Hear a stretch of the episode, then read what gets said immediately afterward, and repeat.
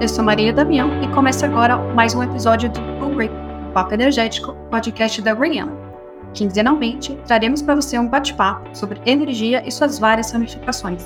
Energia limpa, renovável, sustentável e as inovações na área energética.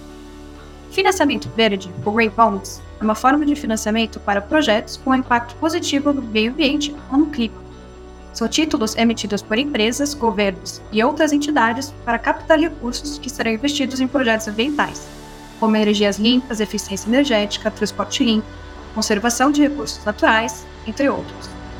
Ferramenta importante para incentivar o desenvolvimento sustentável e a transição para uma economia de baixo carbono, os Green Bonds são certificados por agência de verificação independente, que garantem que os recursos sejam utilizados exclusivamente para projetos verdes. No episódio de hoje, falaremos sobre os Green Bonds e vamos entender essa fonte de financiamento para o projeto e a crescente demanda por investimentos socialmente responsáveis. Para falar desse tema, conversamos com Igor Fonseca, Head of Project Finance no Santander. Bem-vindo, Igor. Obrigado, é um prazer aqui estar com o time da Green Yellow e os ouvintes aqui do podcast. E nosso outro convidado, Cristóvão Alves, Head of ESG Research and Assessment da NINT, Seja bem-vindo também, Cristóvão. Olá, obrigado pelo convite. Prazer estar aqui também. Então vamos já direto no nosso bate-papo. A gente vai começar bem do começo. É, Cristóvão, eu queria que você explicasse um pouco para a gente o que são os Green Bonds e quem é responsável por essa emissão que, desses títulos que ajudam na transição energética. Perfeito, Marília. Então, de forma bem sucinta, né, o Green Bond ele é um instrumento de dívida pode ser uma debenture, um CRA, um CRI, ou até mesmo instrumentos de caráter bilateral, né, como empréstimos bancários, que talvez a denominação mais correta fosse green loan nesse caso, que buscam financiar atividades e projetos que possuem adicionalidade, que possuem o que a gente chama de benefícios de caráter ambiental, né? É, se você me permite, o Green Bond, ele talvez seja o instrumento mais comum né, e mais conhecido no mercado, é, mas ele, ele tem uma série de derivações. Né? Então, o análogo do Green Bond, que financia atividades de benefício social, seriam os social bonds. É, você tem o Sustainability Bonds, que congrega tanto benefícios de caráter ambiental, tanto benefícios de caráter social. É, e, enfim, mais recentemente a gente conseguiu observar é, diferentes tipos de instrumentos que vêm sendo, vêm sendo criados nessa mesma, cena, nesta mesma seara, como Sustainability Linked Bonds, né, que a ideia é financiar empresas que buscam atingir é, determinadas metas de sustentabilidade. Então, o Green Bond talvez seja o primeiro né, de uma série de instrumentos financeiros que buscam gerar esse benefício, esse impacto positivo para a sociedade, para o meio ambiente. E aí, Igor, a dúvida que traz é, na prática, né, o que, que muda né, o Grey Bond versus um título tradicional, né? Por que, que ele se torna mais atrativo? Qual que é o benefício? Acho que é interessante comentar é que, uh, do ponto de vista dos investidores no mercado de capitais, uh, cada vez mais uh, fundos específicos têm sido levantados com regras de gestão e de alocação de recursos que ou focam ou privilegiam de alguma forma o aporte desses recursos em títulos que tenham sido certificados como verdes. Né? Então, uh, na medida em que o mercado vai se desenvolvendo e cada vez mais gestoras de recursos, empresas de asset management têm os seus fundos uh, com temáticas específicas para esse tipo de título, a única forma de acessar esse público, esse bolso de liquidez, é cumprindo com todos os requisitos e os princípios uh, das frameworks tipicamente aceitas internacionalmente, que depois o Cristóvão pode comentar um pouco mais.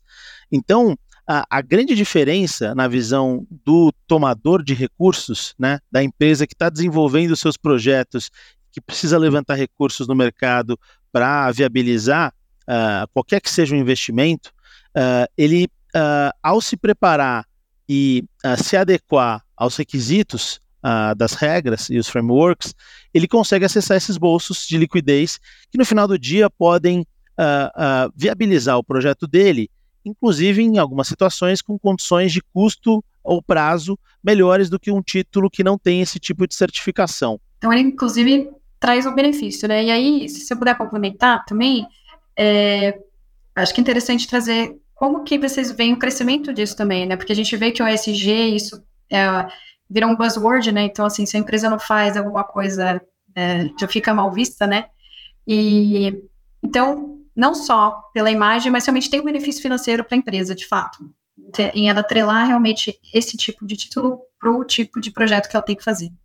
Sim, uh, no, no, nos mercados mais maduros, especialmente fora do Brasil, né, a gente consegue observar uh, uma redução nos custos financeiros de uma captação dessa quando existe uh, a aderência aos princípios de um, de um green bond. Tá? O mercado brasileiro ele ainda está numa, numa etapa um pouco inicial uh, de maturidade, mas a gente imagina que no horizonte relativamente curto de tempo a gente já comece a enxergar uh, esses impactos na precificação dessas, dessas captações. Agora, você tocou num tema oportuno que eu vou, acho que vale a pena comentar e depois até deixo o Cristóvão uh, complementar, que é esse mercado ele cresceu muito nos últimos anos, né?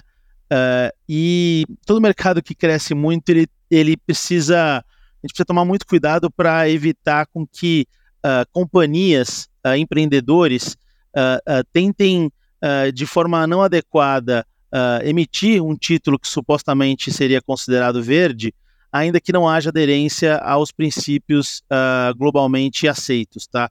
Uh, esse é um risco que a gente costuma chamar de greenwashing, né? De tentar tornar algo verde uh, sem que ele seja verde na sua essência, né? E, e do lado aqui do, dos bancos e dos investidores, eu deixo o Cristóvão trazer o outro, outro ponto de vista, esse tema do greenwashing é um dos aspectos mais sensíveis hoje em dia. Então, uh, todas as contrapartes envolvidas, elas uh, uh, precisam sempre tomar todas as diligências necessárias para evitar com que hajam questionamentos no futuro por terceiros interessados ou envolvidos de que, na verdade, aquela determinada transação ela não cumpriu com os requisitos ou os princípios globalmente aceitos. Eu não sei, Cristóvão, se quiser dar uma complementada, acho que seria interessante. Sim. É, conforme você mencionou, Igor, a gente teve um, um, movimento muito rápido né, de aceleração, de crescimento desse mercado. É, só para trazer aqui alguns números, né, um mercado relativamente jovem, o primeiro green bond emitido é, foi no final de 2017, de 2007, início de 2008, né, pelo Banco Mundial. É, a nível global, esse tipo de instrumento ele só começou a ganhar apetite ali entre 2015 e 2016, e no Brasil, em 2019 e 2020. Né, a gente dizia que até o final de 2021, o número de emissões de títulos verdes similares no mundo, ele crescia a taxa de Fibonacci, né? Ou seja, número de, o volume de emissões daquele ano era sempre igual a todo o acumulado até o ano, até o ano anterior. E nós, né, no papel de avaliadores externos, como provedores de secondary opinions, né, como é comum do jargão do mercado, é, a gente sentiu muito isso na prática, né, especialmente no período entre 2020 e 2021, quando você teve um volume muito acentuado de emissão de títulos verdes e análogos é, no Brasil, e a gente estava experienciando um ganho de maturidade do mercado. Então, os bancos estavam se estruturando para assessorar as empresas né, sobre como, quais seriam os critérios adequados e qual o momento adequado de você ir a mercado, você é, divulgar a sua tese verde, você conseguir vender isso da forma correta para os investidores. É, o buy side ainda estava aprendendo né, o que, que, são essas operações e a gente começou a ver uma postura bastante ativa né, de algumas gestoras de recursos sobre aquelas operações que eventualmente tinham alguma falha, tinha algum risco de, de greenwashing.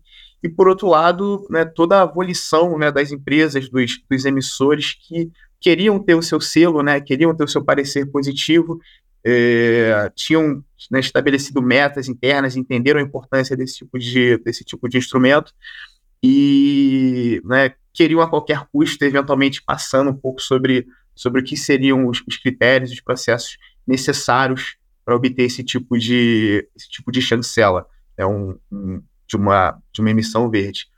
É, vale dizer aqui que essa é uma dúvida bastante comum, né? Você não tem um, um, uma normativa, um ordenamento jurídico específico sobre o que pode ser, o que não pode ser um green bond, né? Tudo isso é um mercado constituído em cima de boas práticas e padrões internacionais. Talvez o padrão mais conhecido seja o Green Bond Principles, ou Princípios para Títulos Verdes, criado pela ICMA, né, que é a International Capital Markets Association, é como se fosse uma Ambima a nível, a nível global, é, e como esses, esses princípios, né, como o próprio nome já diz, são principiológicos, convencionou-se criar a figura do avaliador externo, que é a empresa independente que vai conferir um parecer sobre se uma determinada operação de dívida ela pode ser considerada como verde, ela pode ter a rotulagem como, como green bond. Né? E na nossa visão, é, o papel de manter a integridade desse mercado, é claro que cabe a todos, né? então a empresa ela tem que ser transparente nas suas práticas de relato, sobre as atividades que estão sendo desenvolvidas, é, o, o setor financeiro ele tem um papel de cada vez mais provocar que as empresas estejam se desafiando, né, estejam é, definindo, constituindo projetos, metas e objetivos que sejam desafiadores e ambiciosos do ponto de vista de sustentabilidade, mas o avaliador externo ele também tem um papel muito importante né, de não é, aceitar é, e não dar um parecer positivo se há qualquer indício de que aquela operação possa ter algum tipo, algum tipo de falha. Isso é um preceito que a gente vem né, seguindo a risca aqui nos últimos anos, perdendo negócios né, em, algumas, em algumas situações, mas que a gente acredita que é importante para garantir a, a, governança desse mercado e minimizar o risco de greenwashing. Então, bacana trazer essa visão, que era justamente a minha próxima pergunta, né? Como que isso é avaliado, né? Então, para a gente evitar o greenwashing, é, e aí, Cristal, se você puder comentar quais tipos de projeto que são válidos, talvez alguns exemplos, quais os mais comuns, talvez os últimos que vocês têm trabalhado aí nos últimos anos, qual que é o projeto mais comum e como se dá esse processo de avaliação, os critérios e como que isso é também durante a vida desse título, né? Porque ele tem um tempo de duração. Eu imagino também que você não pode vir as costas e achar que a pessoa vai cumprir, né? A pessoa, digo, a empresa, né? Vai cumprir aquele compromisso, né? Como que funciona? Perfeito. É, como eu mencionei, né, a primeira emissão de um título verde no Brasil ela ocorreu em 2015. É, a partir de 2016 a gente começou a ter uma maior recorrência desses títulos. E nessa primeira etapa desse mercado, a gente tinha uma recorrência maior de projetos de energia renovável, principalmente de é, plantas de energia eólica, né, que estavam recebendo bastante incentivo na época, tinha uma atuação bem forte do BNDES e tudo mais, é, e projetos florestais né, por ser um setor tipicamente que consegue acessar esse tipo de mercado pelos, pela, pela natureza dos projetos desenvolvidos, e por no Brasil a gente ter empresas que já estavam acostumadas a acessar o mercado de renda fixa. Né? Então, eu diria que esses foram, o setor de energia e o setor florestal foram os setores mais recorrentes nos primeiros momentos, né, nos primeiros passos dessa indústria aqui no, aqui no Brasil. A partir de somente 2019, 2020, né, com maior apetite por temáticas ESG do mercado de dívida, por, pelas tesourarias da empresa né, é, e dos emissores, a gente começou a ver uma grande diversificação sobre setores que estavam acessando esse mercado de dívida, emitindo títulos verdes, sociais, sustentáveis, sustainability linked bonds, entre outros. Tá? Então, a gente tem um, hoje uma participação interessante de setores de saneamento, né? a gente tem uma participação interessante de setores é, de bioenergia, como emissores de, de títulos verdes, a gente tem uma participação interessante de, no setor de construção, né, muito focado no conceito de green building, é, e, enfim, uma série de outros setores que uma participação menor, mas ainda relevante dentro do cômputo total de emissões verdes. Né? Então, investimentos em, energia, em é, eficiência energética, é, investimentos em agricultura de baixo carbono, investimentos em é, tratamento de, de água esgoto, enfim, uma série de outros, de outros setores. É, e como eu mencionei, é, você tem algum, algumas referências de literatura né, que nos ajudam a entender o que pode ser considerado como sustentável ou não, que é a grande, a grande disputa, né? é a grande discussão. É, como eu mencionei, você tem os princípios para, para os títulos verdes, que são uma referência processual sobre quais são as etapas que precisam ser cumpridas por um, para um instrumento de dívida para ser considerado como green bond, né? Então você tem uso de recursos tem que ser para uma atividade verde, você tem um processo de seleção e avaliação de projetos que tem que garantir que você não tenha nenhum tipo de impacto negativo, ou que os impactos negativos, potencialmente negativos desses projetos não vão contrabalancear os impactos positivos. Você tem um elemento de gestão de recursos que visa garantir que o dinheiro captado efetivamente vá para os projetos classificados como verdes sustentáveis, e você tem um elemento de relato, né, que é tem o objetivo de gerar transparência para o investidor que está comprando aquele produto, que está comprando aquele título. É, quando a gente fala do, né, do que pode ser considerado verde ou não, um, um elemento que nos ajuda muito são as taxonomias de finanças sustentáveis, né, que não são nada mais do que é, estudos que ajudam a gente a classificar o que são projetos que estão alinhados uma agenda de transição energética, que estão alinhados com uma agenda, por exemplo, de agricultura de baixo carbono e que contribuem para objetivos de desenvolvimento sustentável de uma forma geral.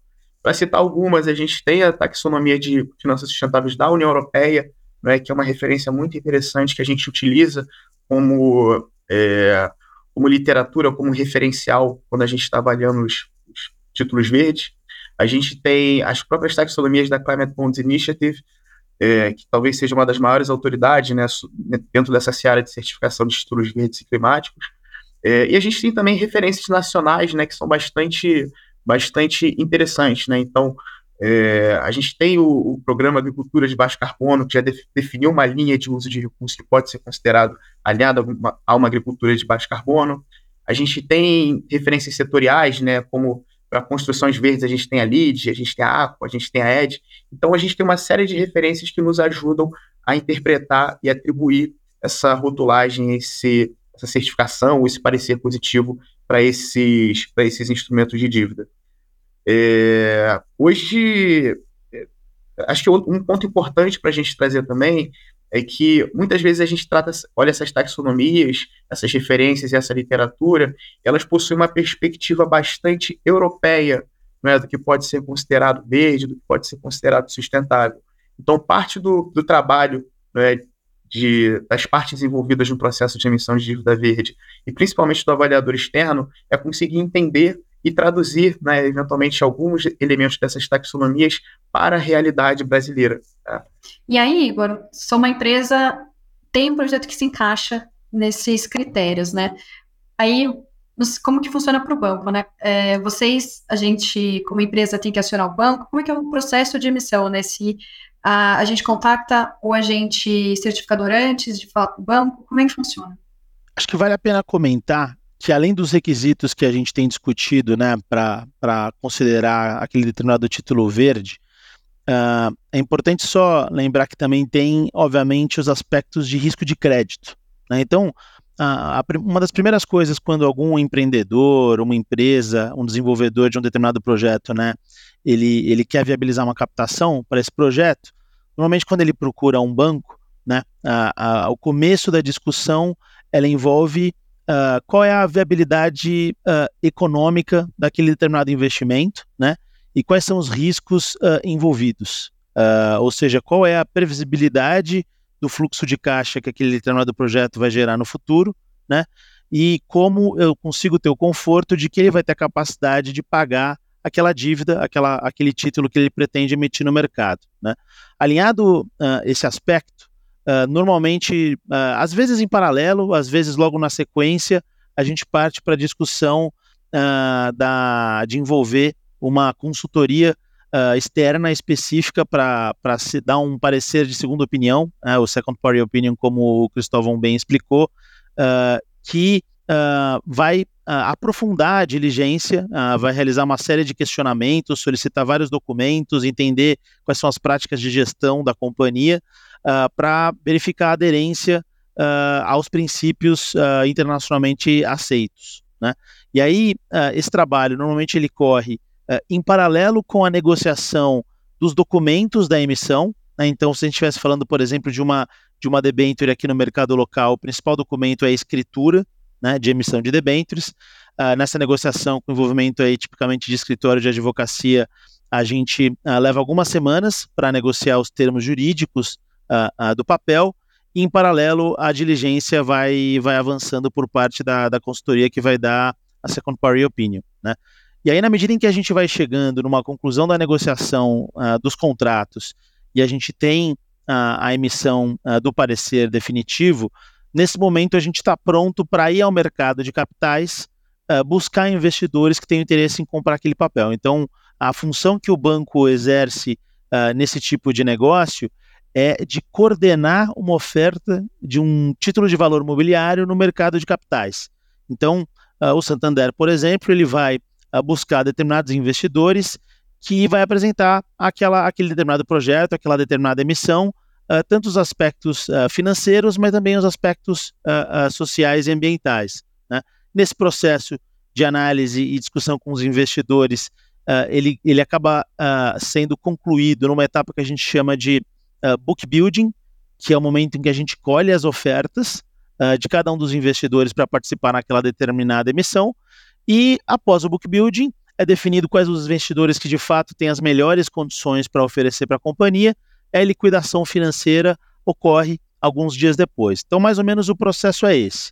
Uh, ainda que uh, esse seja um dos caminhos, eu já vi uh, algumas situações em que os emissores, as empresas, até procuram a consultoria que vai dar a certificação antes mesmo de envolver os bancos. Tá? Esse é um caminho que também funciona, não necessariamente é um requisito. Eu não sei, Cristóvão, se quiser comentar aí do, do lado de vocês, normalmente como que uh, começa o processo? É, eu só, só, queria fazer um comentário antes, Igor, aqui. É, né, você trouxe uma explicação bastante, bastante técnica e detalhada, mas vale dizer que os bancos e né, o Santander incluído nos últimos anos têm sido grandes incentivadores né, de, de, da existência e, do, e facilitadores do crescimento desse tipo de, de operação. Então, é, eventualmente a gente trabalhou junto com né, um número grande de operações ao longo dos últimos anos e a gente conseguiu observar o quanto os emissores eles já chegavam preparados né, para o momento de receber o Se Compara Opinion a partir do, de todo esse processo de estruturação de uma emissão de dívida, de coordenação né, e até mesmo de né, do banco conseguir explicar o que são os benefícios para esses emissores que né, nem sempre vão estar tão é, antenados no que são as grandes tendências nesse mercado de, nesse mercado de sustentabilidade. Então a gente consegue diferenciar os emissores em três grandes, dois grandes é, grupos, né? Aqueles que querem emitir uma dívida e eles conseguem, a partir de conversas né, com, com o próprio banco, com o mercado, é, entender a importância de ter uma, uma rotulagem, né, dado que essa dívida já possui algum tipo de lastro verde. É, e, nesse, e nesse momento eles vão procurar o avaliador externo, né, depois de já terem conversado com o banco, depois de terem, terem recebido essa, essa assessoria interna. E você tem aqueles emissores que já estão mais acostumados né, a captar dívida e captar dívida verde, é, que tipicamente vão ser emissores de grande porte, né, que os bancos até brigam mais por eles, né, porque os tickets de emissão são, são maiores. E esses emissores muitas vezes vão ter um, um documento próprio que é chamado de Framework de Títulos Verdes ou Framework de Finanças Sustentáveis, tá? que não é nada mais do que um mapeamento do que são as atividades elegíveis, né? o que, que são os projetos e atividades verdes que fazem parte da carteira de negócios daquele emissor e que podem ser utilizados como lastro para a emissão de uma, de uma dívida verde. É, muitas vezes, quando a empresa emissora ela já tem esse nível de maturidade na agenda de finanças sustentáveis, já possui um framework, né, já, já está mais, mais avançada, ela pode até ter o passo de contratar um avaliador externo para avaliação do seu framework anteriormente à, à conversa, ou em paralelo né, com a conversa que vai ser feita com os bancos, com os advogados, para a estruturação da parte mais financeira dessa, dessa dívida. E aí, Igor, o Gustavo comentou um ponto que é o que os bancos têm sido grandes incentivadores, né? Para o banco, qual que é a importância de incentivar isso, né? Ah, eu vejo notícias, né, de muitos bancos quererem, né, trabalhar muito mais com esses investimentos, financiamentos sustentáveis. Por que que para o banco isso é importante? Eu, eu, acho que vale a pena trazer os diferentes uh, stakeholders envolvidos e que tipo de uh, uh, expectativa, pressão, incentivo eles colocam para que os bancos se posicionem uh, nesse mercado. Né? Em primeiro lugar, uh, a gente precisa uh, lembrar dos acionistas do, dos bancos. Né? muitos deles né, são grandes fundos globais. Eles também definiram nas suas políticas que eles querem ser, ser acionistas, serem sócios de instituições financeiras que sejam responsáveis e que tenham práticas sustentáveis. Então, essa pressão ela vem dos próprios acionistas do banco, tá? Além dos acionistas do banco, uh, o regulador, né, uh, que, que a atividade bancária é uma atividade muito regulada, né, em todos os, os níveis, né. Uh, os reguladores, os bancos centrais e, e, as agências econômicas, elas têm cada vez mais imposto regras ou requisitos para que os bancos demonstrem a sua uh, real preocupação com os impactos do seu portfólio de crédito, ou seja, quais são os impactos uh, socioambientais uh, das atividades exercidas pelo banco na sociedade e quais são os controles e ferramentas que o banco possui para avaliar os riscos de natureza socioambiental desse portfólio. Tá? Então, o regulador se preocupa muito com esses controles uh, que nós temos sobre esses riscos. Uh, e não menos importante, uh, os próprios clientes dos bancos têm, têm começado a, a, exigir esse tipo de estratégia de postura, né? Então, na medida em que um cliente ele vai depositar os seus recursos num banco, né? Ele, por um lado, ele busca solidez, né? Ele busca segurança, ele busca rentabilidade do recurso que ele está depositando no banco, mas ele também, cada vez mais, ele quer uh, saber se aquele dinheiro que ele está deixando depositado no banco, se o banco vai utilizar ele uh, para outras atividades na sua cadeia, uh, que também sejam consideradas socioambientalmente responsáveis. Né? Então, a gente tem sentido cada vez mais esse lado dos clientes sendo relevante. E, por fim, não vou deixar de pontuar a própria sociedade em geral, né? entidades do terceiro setor, a, a sociedade civil, elas, uh, uh, de alguma forma, uh, fiscalizam, monitoram e acompanham a atividade dos bancos. Né? E aí, nesse contexto, entre várias iniciativas a nível global, eu gostaria de destacar uma especificamente, que é o compromisso que o Santander anunciou em 2019 de mobilizar 120 bilhões de euros até 2025 de financiamentos verdes. Tá? É um, é um montante muito representativo, tá? E uh, esse compromisso que foi voluntariamente anunciado pelo próprio banco, né, ele vem acompanhado uh, de uma série de controles uh, e ferramentas para se certificar que as operações que vão ser contabilizadas para o atendimento dessa meta, que foi voluntariamente anunciada pelo banco, são de fato verdes, de acordo com os princípios uh, internacionalmente aceitos. Né? Então, uh, na medida em que o banco faz um compromisso desse, junto com o compromisso vem uma obrigação muito uh, relevante de monitoramento né? E de accountability daqueles determinados, daquelas determinadas operações que vão ser contabilizadas nesse tipo de meta. Né? Além desse anúncio, eu acho que vale destacar um, um outro segundo exemplo aqui, um pouco mais, mais recente, se não me engano foi em 2021, Uh, uh, o banco fez um anúncio a nível global de alinhar o seu portfólio uh, de crédito relacionado ao setor de energia globalmente com o Acordo de Paris, com as metas que foram negociadas no Acordo de Paris.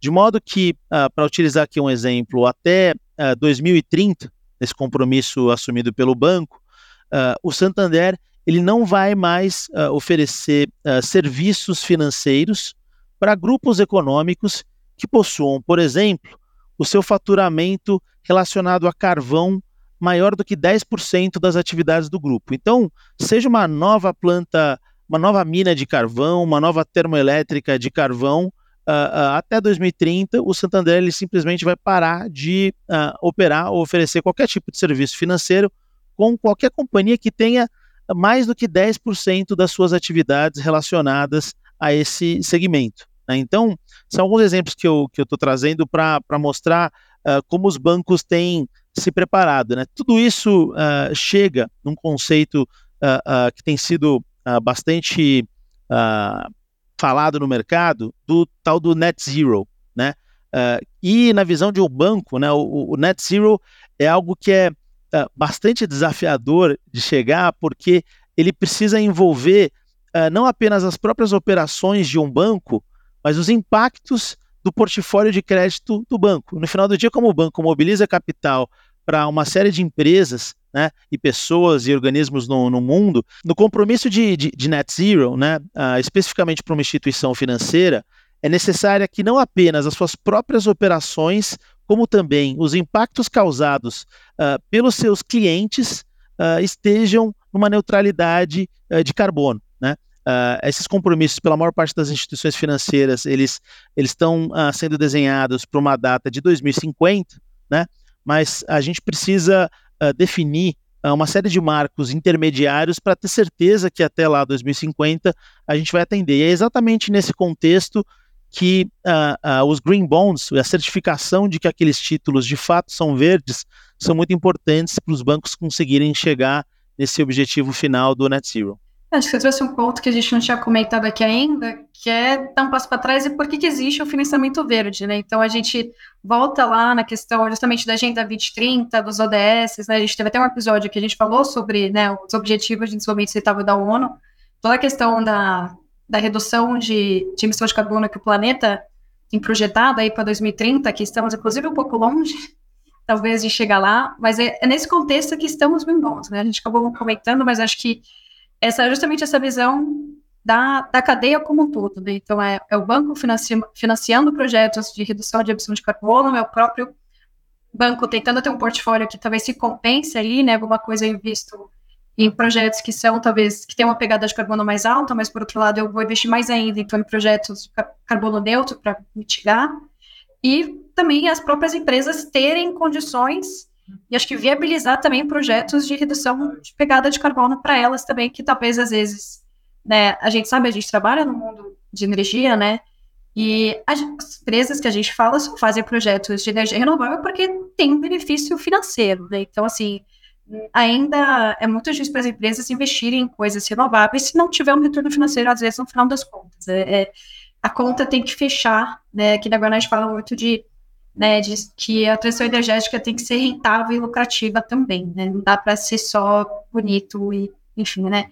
Então, enfim, tudo isso que eu tô falando, isso era uma pergunta, na verdade, que eu ia fazer sobre a ligação dos green bonds com a questão das mudanças climáticas e como que isso tem impacto na responsabilidade corporativa das empresas, mas acho que, Igor, você trouxe super bem o, o impacto que, que isso tem e da onde que ele está no meio disso tudo.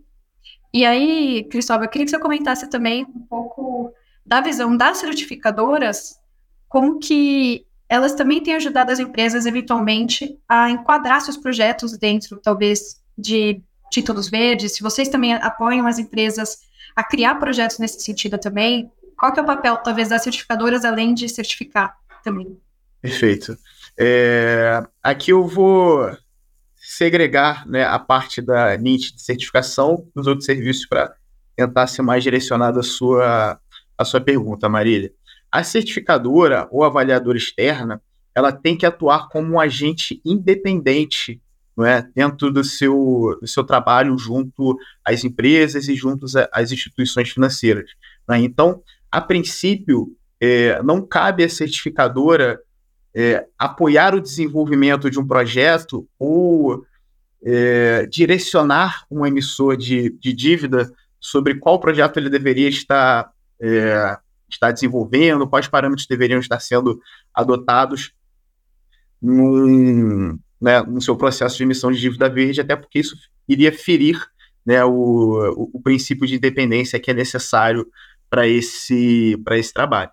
É claro que dentro de um processo de avaliação externa, é, faz parte não é, ajudar é, dentro de um, de um limite de atuação que não fira a independência da atuação da certificadora, da avaliadora externa, mas que, que ajude essas empresas a qualificar melhor e entender melhor o que, que ela deveria estar financiando, ou quais são os critérios e os requisitos né, de taxonomias e referências internacionais para que aquela, aquele green bond possa ser um green bond nota 10 né, e não seja um, um green bond nota, nota 6. Tá? É, mas eu queria aproveitar sua pergunta, Marília, para trazer aqui sobre um outro, um outro ponto, é que o, o trabalho da, do avaliador externo, o trabalho da empresa como emissora de dívida, ela não termina né, depois do roadshow.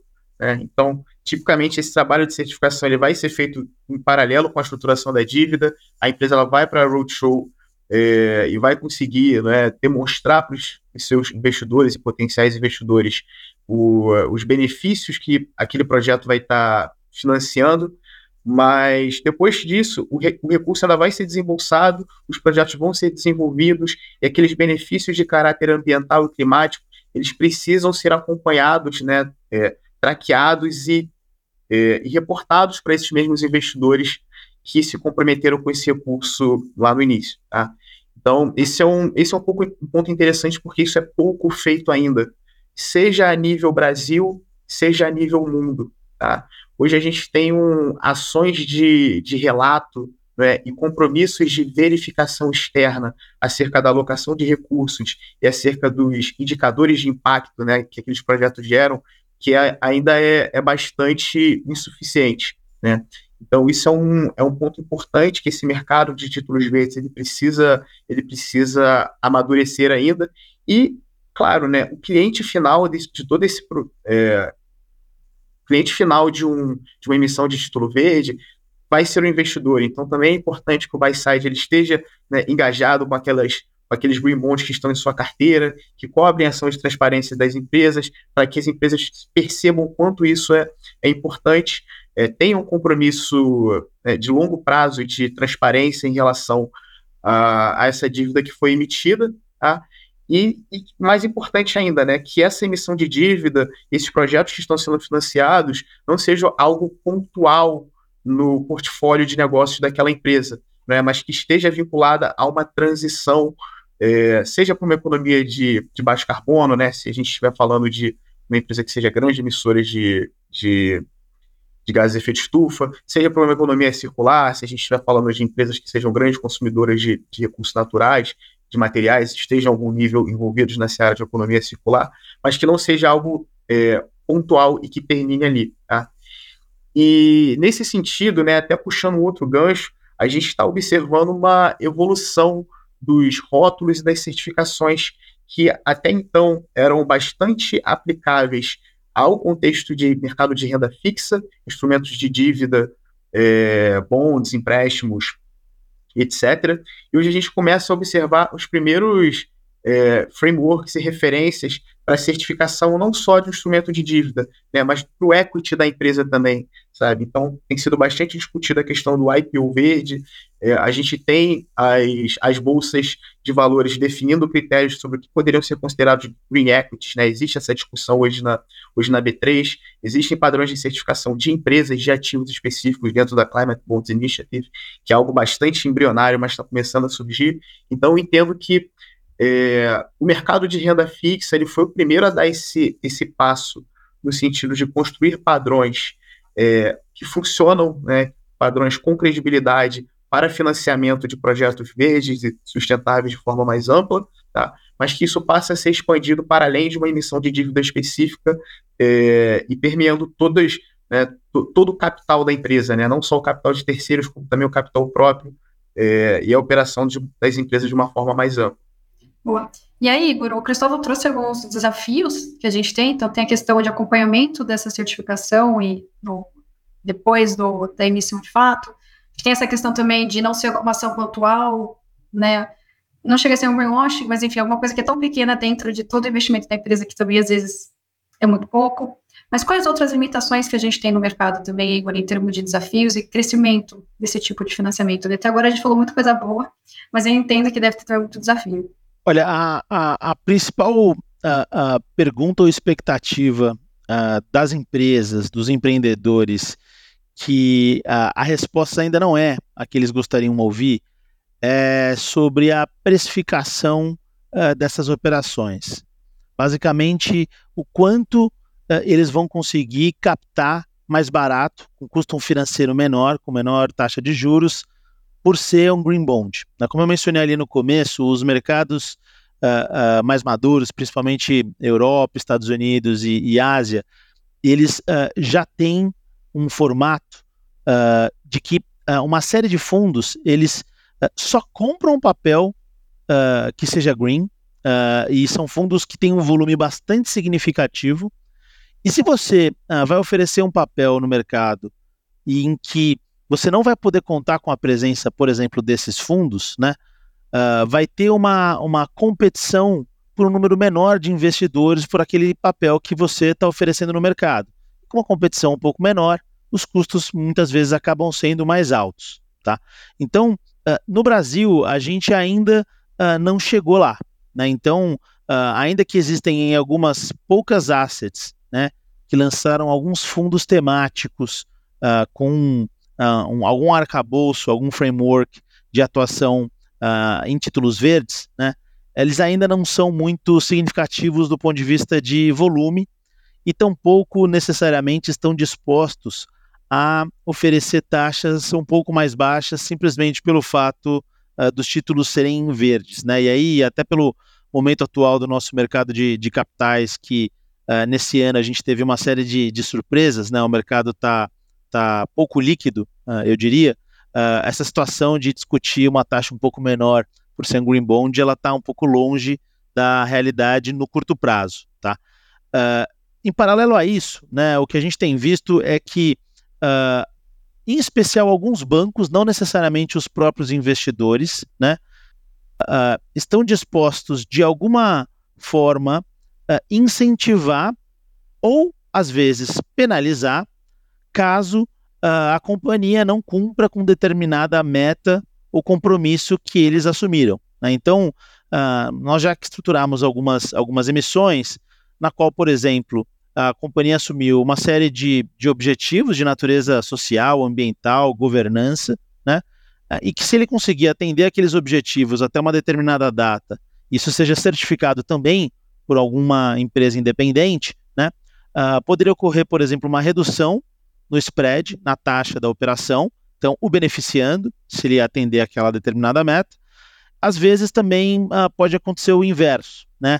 uh, em que uh, a taxa ela suba da originalmente pactada, ou seja, o custo financeiro aumente, caso a companhia também não atenda aquelas determinadas metas naquele prazo. Só que para esse formato de, de, de incentivo operação fazer sentido, né, um ponto muito relevante que eu deixo o Cristóvão complementar é a, a relevância dessas metas e objetivos. Né? Uh, uh, simplesmente colocar ali uma meta que está praticamente quase já atendida, né? ou que signifique que a empresa não vai ter que empenhar tantos esforços, já vai ser algo do seu status quo, né? Uh, não vai ser uma meta que vai ser muito bem recebida ou muito bem vista pelos bancos ou às vezes até pelos investidores. Então, eh, esse trabalho de discussão e aprofundamento de quais vão ser esses compromissos é muito, muito importante, tá? Mas, uh, uh, basicamente, na medida em que o nosso mercado amadurecer e a gente tiver cada vez mais fundos específicos para o setor, a gente aí então enxerga que uh, os incentivos na precificação das operações vão começar a ser um pouco mais sentidos pelos investidores. Não sei, Cristóvão, se quiser trazer a sua visão também. Não, perfeito, Igor. Primeiramente, eu queria reforçar esse primeiro ponto que você trouxe, né? Que, enfim, a gente hoje possui um mercado né, de títulos verdes, sociais, sustentáveis no Brasil, né? Então, algumas dessas dívidas já, já venceram, mas historicamente a gente, a gente teve só em mercado de capitais 40 bilhões de dólares né, de emissões desse tipo de, de título.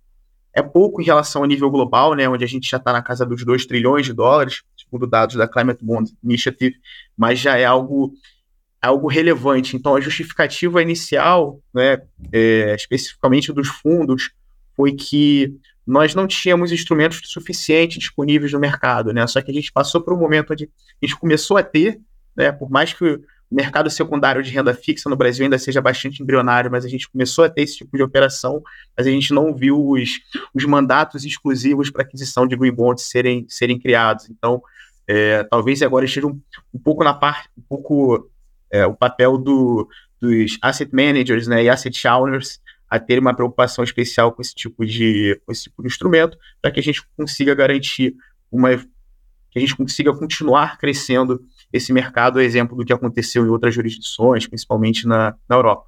Né? Então, esse é um, é um ponto. O segundo é em relação aos, aos títulos é, vinculados a metas de sustentabilidade, né? o Sustainability Linked Bonds and Loans, que foi o elemento que você trouxe, que é basicamente o, o primo mais jovem né, do, dos títulos verdes. É, eles são instrumentos de dívida onde você tem essa diferenciação de taxa implícita né, no instrumento contratual. Então, você vai ter uma cláusula na debênture que vai dizer se a empresa XPTO não atingir a meta XYZ, né, ela, ela pode ter um, um step up né, na, sua, na sua taxa de juros, o que aumentaria o custo de dívida dela. É, na nossa experiência, o que os custos, né, o, o, diferencial de taxa de juros que vem sendo aplicado como step up, step down, não é algo que mude a vida da companhia. Né? A gente está falando de é, variações de 15 bips, 20 bips, 25 bips, então acaba sendo um valor é, esse diferencial de custo não, não paga né, o esforço que essa empresa teria para atingir essas, essas metas, mas é interessante porque, porque a gente já consegue vincular o aspecto financeiro ao atingimento de metas de sustentabilidade.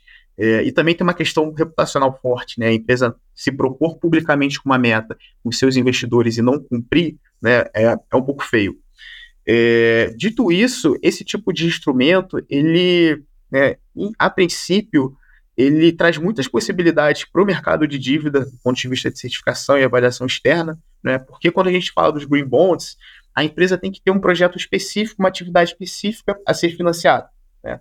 E a gente sabe que a maior parte da, da dívida contraída pelas empresas é, não são para financiar projetos específicos, são para rodar a operação própria delas, né? e ainda mais é, se a gente fala de empresas que possuem atividades que estão ligadas a, a projetos que podem ser considerados sustentáveis, esse número ainda é menor. Né? Então, o Sustainability Linked Bonds e Loans ele traz uma possibilidade muito grande para outras empresas acessarem é, o mercado de dívida verde, né, ou rotulada de uma forma geral. Eles foram uma tendência muito grande em 2021 e 2022. Tá? A gente teve mais volume de emissão em Sustainability Linked do que instrumentos como Green Bonds no, no ano passado. Isso mostra né, como que isso é visto com, bons olhos pelo setor financeiro e pelas empresas da, da economia real mas você tem um grande desafio, que é o fato de você não possuir taxonomias específicas para esse tipo de instrumento. E o que eu quero dizer com isso? A empresa, para conseguir captar esse tipo de dívida, ela vai precisar, primeiramente, definir o que são temas materiais para ela e traduzir isso em indicadores que sejam mensuráveis e comparáveis e benchmarkáveis, né, que sejam comparáveis a algum, algum benchmark. É... Isso não é trivial, tá? porque a discussão sobre o que é material, o que não é material, né, para cada empresa varia. Eventualmente você tem empresas atividade muito parecidas, mas essa empresa está operando numa área que tem maior escassez hídrica, então o tema água para ela é mais relevante do que essa empresa que está operando numa área onde você tem mais disponibilidade de recursos hídricos, só para pegar um exemplo. Tá? É, então, esse é um primeiro desafio. E o segundo desafio é estabelecer metas para esses indicadores e para esses temas. E essas metas, de acordo com os princípios estabelecidos também pela ICMA, elas têm que cumprir três é, requisitos. Um, serem desafiadoras e ambiciosas em relação ao desempenho histórico da companhia, ou seja, o investidor que compra o Sustainability Linked Bond, ele está comprando uma melhoria de desempenho, ele não está comprando mais do mesmo. Né? Então tem que ter uma melhoria. Dois, ser desafiador é, e ambicioso em relação ao peer group, ou seja, a empresa ela tem que estar tá se distanciando né, do peer group, ou pelo menos se aproximando de outras empresas que já possuam é, aquele indicador que, é, que possa ser comparado. E três, né, se possível, e nem sempre é possível, ser ambicioso em relação a cenários científicos. Né? E cenários científicos, só exemplificando aqui, se você tem uma empresa que tem como meta redução das suas emissões de gases de efeito estufa, é importante entender se essa redução ela está alinhado com o cenário de um grau e meio de aquecimento global em relação a níveis pré-industriais, ela está alinhado a, ao, a, a, ao conceito de science-based targets, né, ou, de metas baseadas em, em ciência, ou seja, você tem que ter algum elemento, algum referencial que seja baseado em, em, em método científico para é, qualificar o nível de ambição do atingimento dessa meta. E, obviamente, são, né, são diversos elementos que precisam ser avaliados. A percepção das empresas pode variar, ser diferente da percepção do banco, ser diferente da percepção do avaliador. Então, é sempre uma discussão bastante rica e bastante interessante quando a gente está faz, fazendo esse tipo de, de parecer de avaliação externa. Mas, por outro lado, né, existe o risco da empresa querer emplacar qualquer indicador e qualquer meta.